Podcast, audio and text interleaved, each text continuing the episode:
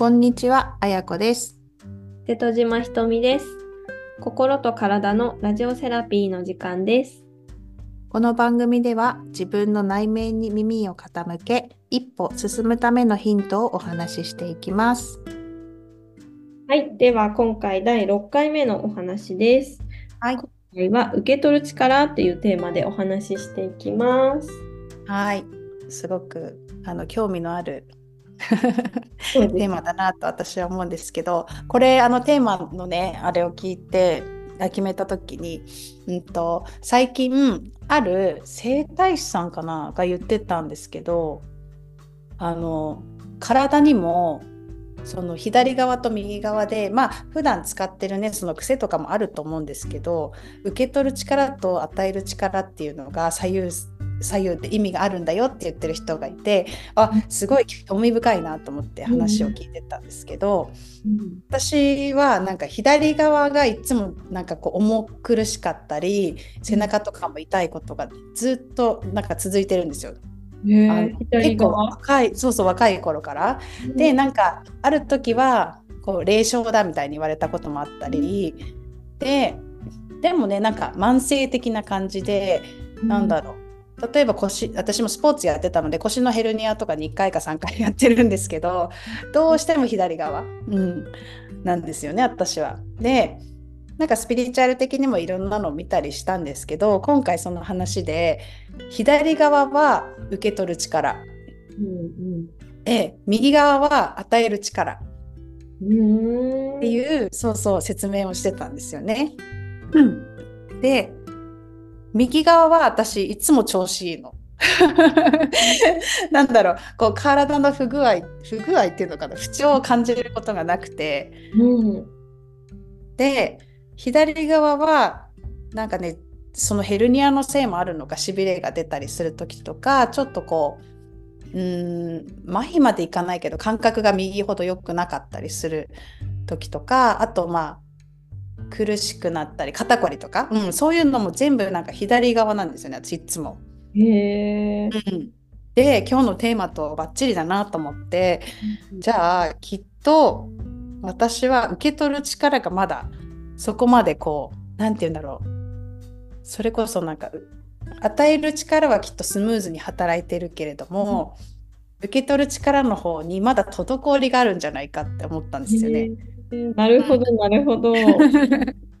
なんか言ってることわかります？うんうんうんうん。うんなんかでも私断食会に1年に1回行くんです。うんうんその時の先生が北川先生っていうおじいちゃんの先生なんですけど、うんうん。この先生もなんか似たようなこと言っててえー、手をねうん右回しにすると与える、そうなんですよ。与える？開くっていうか。で左回しだと締めるとか、うんそれこそ、まあ、受け取るというか、うん、なんかそういう中に入っていくイメージだね。うんそうそうそう。うんだから右回しは与えるだから、なんかそういうふうになんか嫌な人とかがいたとしても右回してこういうふうに手を回すと、うんうんとなんかそういうふうに祈るらしいんですよ。そうその嫌な人にもいいことがありますようにっていうふうにうんうん祈ってると、うんまあなんていうかな自分が整うじゃないですけども、うんうんっていうふうにあの教えがあるんですけど先生の。へえうんうんだからすごく似てるなと思って通ずる。うん面ね、白面白いですよね。右と左って確かにありますよい。ね。ねえひとみさんも調子悪いところとかあります？なんか左と右で。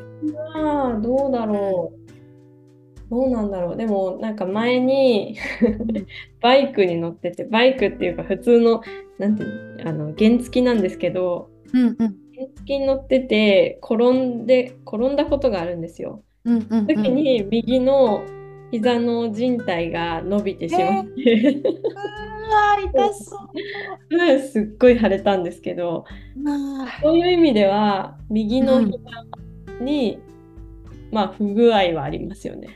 もうもう治ってはいるんですけど、でもうんガクガクなっててしばらく何年も。うんうん気がならないんですけどね。うんうんうんうんでもそれ以外は左右差はあんまりない。あの自覚してる左右差はないかなっていう。おおさすがですね。いや ね普段運動もしてるしね。そこは本当に。うん。さすがと思います。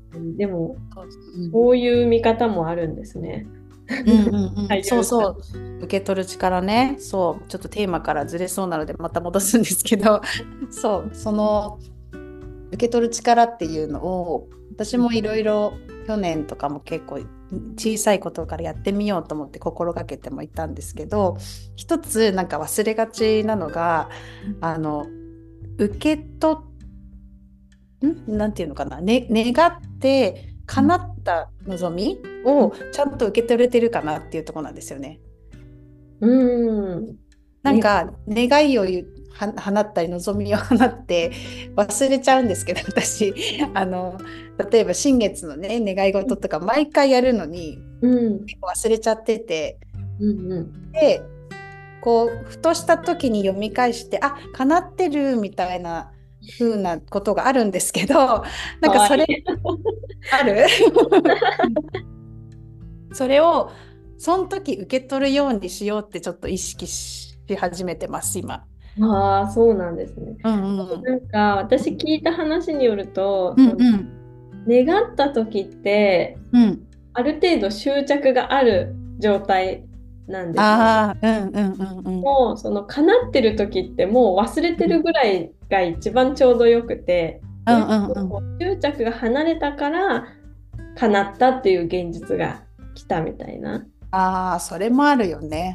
そういうもんなんだと思って、確かに。だからね新月も私は読み返さない派なんですよ。全然。うんうんうん。だから一生読まないって言ったらそうかもしれないし、うん。読み返したくなったら読み返すみたいな。うん。うん。なるほどなるほど。うんうん、なんだでもけど。なんか、うん。あの新月満月って同じその星座星座があるじゃないですか。どの位置満月になるかとか新月になるか、うん。でその、うん、とその星座の新月の次の同じ星座の満月で叶うっていうふうに言われてるじゃないですか。うんうんうんうんスパンがだいたい 6, 6ヶ月っていうふうになっててうんでなんかその満月の日に私の場合はその 何座満月の日に何座新月のに書いたことを見るみたいなことをしてたり、えー、すごーい。やったことない。やったことないし、私、新月の願い事を読み返さないから、なんか前にも書いてるなみたいなのとか、何回かやってる気がします。うそっかそっか。なんか私は読み返して確認するんですけどね。が、ほら、私と全然違うね、タイプだから。私は読まない派ですとか言い切っちゃってるから。でも、それでも叶うっていうことはね、事実なので、まあまあ、あの、叶え方は自由でいいと思うんですけど、そう、その与える右側と受け取る左側の自分のバランスを見て、あ、与えるって、じゃあなんか例えば家族のため、子供たちのためとか、主人のためとか、家族の時間を優先するとか、そういうのって自分にとっては結構楽にできることなんですよね。うん、でも受け取るっていう方が自分の気持ちうんとか自分のやりたいこととか自分の欲みたいなのを受け取れてるかってなった時に確かにこっちの方が私弱いなって感じたんですよ。へーそうなんですね。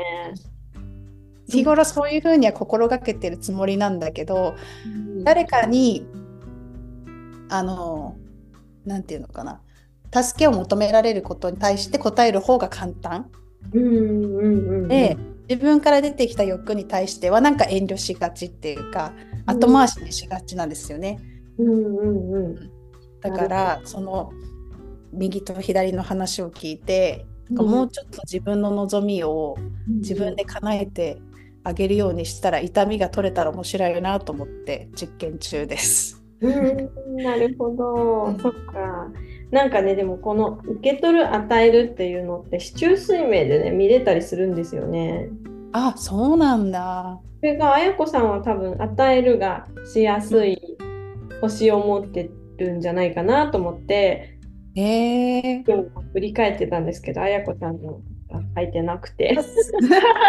大丈夫。でも逆にその、受け取る方が楽な人も、楽うん、そうだよね。受け取りやすい人もいたりとか、いると思いますし、うん、それも多分巡りだと思うんですよね前回のお話と、うんかぶるというか重なるところだと思うんですけど。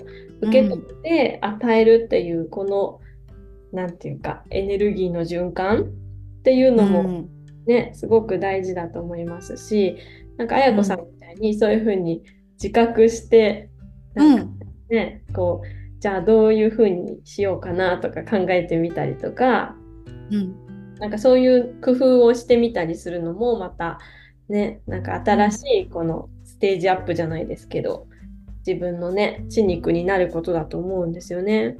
うんうんえー、だからそういうの面白いですよね。ね、ちょっと実験して 結果が出たらまたシェアします。ねそうですね。受け取る力。確かにそういうふうに、うんと、願ったことを、うん、叶った時に思い出せないんですけど、うん、なんかそういうふうに自覚すると、あ、うん、はちゃんとこうじその望んだ未来じゃないですけど、それを実現できる力があるみたいな、まあ、自分の力じゃない可能性もあるんですけど、なんかそういうふうに自分がちゃんと受け取ってるんだみたいな、うん、思うのもねまたその時ってやっぱり気づくとすごい嬉しいじゃないですか。うんうんうん、だからなんか気づかなければ多分素通りしちゃうと思うんですけど、うん、振り返ってみるのも良さそうですね。はい。ありがとうございます。では最後に、えー、カードコーチングやっていきたいと思います。はい、お願いします。今日は質問カードにしてみたいと思います。今日の質問はこれですね。何が私を笑わせてくれているのかっていう。えー、面白い。出ました。何が私を笑わせてくれているのか。うん、どうですか、あやこさんは何が笑わせてくれてるんですか？えー、日々のだいたいこう家族とのたわいもない会話からいろんなことを笑わせてもらってます。